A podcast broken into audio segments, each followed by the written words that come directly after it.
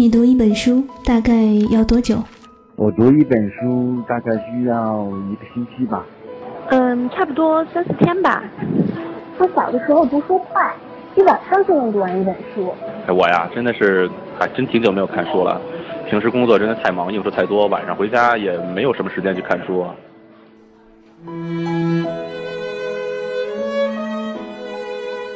一本书到底要读多久？午夜睡前的床边，拥挤的地铁街头，翻开一本书。每周日晚就在喜马拉雅晚安书房，和你一起睡前听完一本书，享受一段悠然的小时光。本节目由喜马拉雅网与静听有声工作室联合制作播出。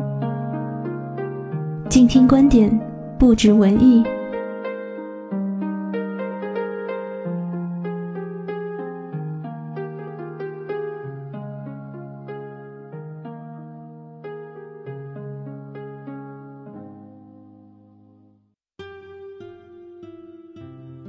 都市夜归人。这里是晚安书房，我是主播依依齐心，协同策划穆清月，与您在周日的晚上读完一本书。今天为大家推荐的是《言其千红》绘本经典系列。小时候看过很多童话故事，我的母亲从来不会给我讲故事，也从来不会教我做功课。我想，这让我的童年少了一大乐趣。红舞鞋是安徒生童话中的一个故事，记忆中儿时的我对这个故事印象不是很深刻。言其千红绘本经典系列的这几本书，第一眼最吸引我的地方是书的封面。一直都很喜欢水粉系列的图画，看着就觉得特别暖心。故事中的女主人公叫凯伦，她家里很穷。连鞋都买不起，夏天光着脚丫，冬天穿着一双坚硬的木头鞋。好心的鞋店老板娘为凯伦缝了一双红舞鞋。然而，凯伦得到这双鞋的时候，母亲却去世了。之后，一位好心的夫人收留了凯伦。在收监信礼的那天，凯伦穿着漂亮的红舞鞋进了教堂，但是。去教堂是不能穿红舞鞋的。看到凯伦脚上的红舞鞋，人们议论纷纷，而凯伦沉浸在红舞鞋的赞美中，连祷告都忘了。凯伦离开教堂时，忍不住穿着红舞鞋跳舞，这一跳竟让他无法停下来，直到马夫把红舞鞋从凯伦的脚上脱下。他的腿才安静下来。没过多久，夫人就得了重病，需要有人在旁细心照顾。这个重任自然是落在了凯伦的身上。直到有一天，城里举行舞会，凯伦抵挡不住自己跳舞的欲望，穿上红舞鞋向舞会跑去了。这一次，凯伦再也无法停止跳舞了。他从白天跳到黑夜，从市区跳到城外。当他跳到一座教堂的门口，身穿白袍的天使说：“跳吧，姑娘，一直跳下去，跳吧，尽情的跳吧，一直跳到玫瑰色的脸蛋儿变得苍白，一直跳到像雪一样冰冷。”就这样，凯伦一直不停地跳着舞。有一天，凯伦跳着舞经过原来的家，发现夫人也已经去世了。可是他却无法停下脚步，直到凯伦跳到一间孤零零的房子跟前，那里住着专门砍人脑袋的刽子手。凯伦恳求他砍掉他的双腿，他不想再跳下去了。终于。凯伦摆脱了红舞鞋，拄着拐杖来到教堂，而被他脱下的红舞鞋却像活了一样，竟在他面前跳起舞来。凯伦开始忏悔自己不是一个好孩子，意识到自己的罪过，于是他到牧师家当佣人，虔诚地听牧师每天读圣经。一天，凯伦独自一人在家中，想起红舞鞋的事情。他既害怕又悲伤，他开始祷告起来。这时，手持玫瑰的安琪儿出现在他面前。整个世界开始金星闪耀，散发着光芒。最后，凯伦心中充满喜悦，灵魂就那么静静地飞向天国了。凯伦因为贪恋漂亮的红舞鞋。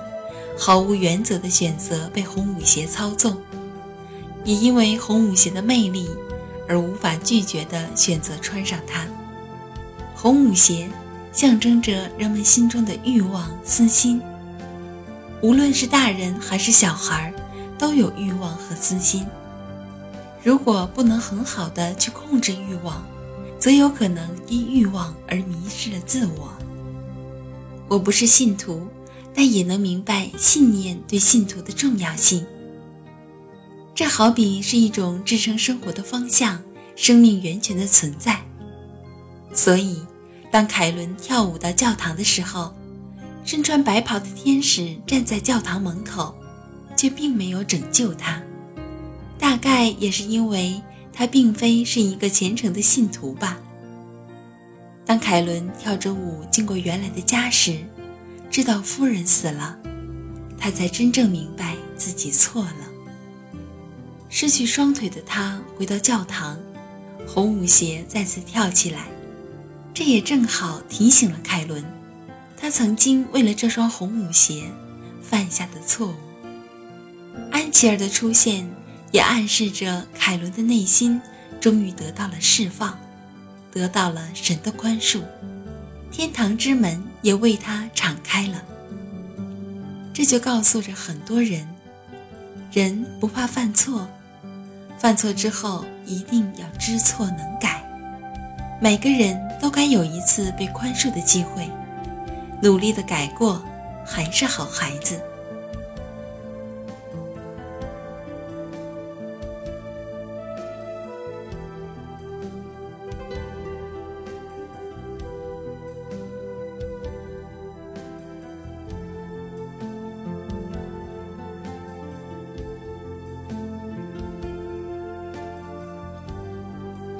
感谢收听本期的节目，我是主播依依齐心。感谢本期策划木清月，让我们伴着童话入梦。